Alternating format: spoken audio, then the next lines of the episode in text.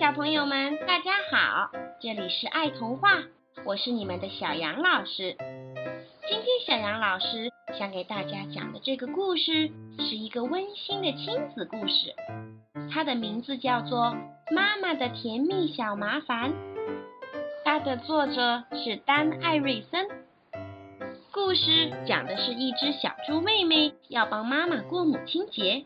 准备了贺卡、鲜花、蛋糕，要送给猪妈妈。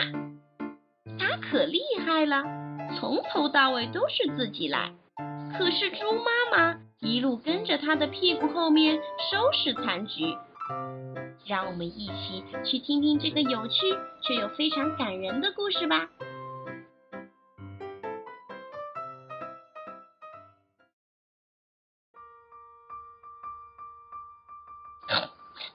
妈咪还在床上，我在帮她准备早餐哦。因为今天是她特别的日子。起床喽，妈咪！我有没有让你吓一跳啊？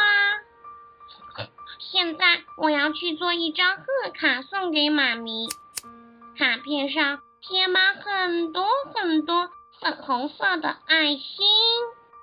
妈咪一定会好喜欢的。如果想要剪一颗不歪歪扭扭的爱心，就先把纸对折好了再剪。不可以偷看啊，妈咪！妈咪喜欢淡黄色的水仙花。嘿嘿，我是怎么知道的呢？因为。它在我们家的四周围种满了黄色的水仙花，快点啊，快点啦，妈咪！我要一个这么大的装了水的花瓶哦。我知道，我知道，还需要一个大大大的蝴蝶结。哈哈，好了，实在是太完美了，妈咪和我。很喜欢甜甜的奶油果酱和三明治，从头到尾我都是自己做的哦。现在先在一片吐司上涂满果酱，再在另一片上面涂抹奶油，然后很用力的把果酱奶油都抹平，接着再用饼干模型。把吐司裁成好玩的样子，简单啦。嗯嗯嗯，我全身都是黏哒哒的啦。妈咪，妈咪牵着我的手，紧紧的闭上眼睛。Surprise！我猜你一定希望每天都是母亲节，妈咪。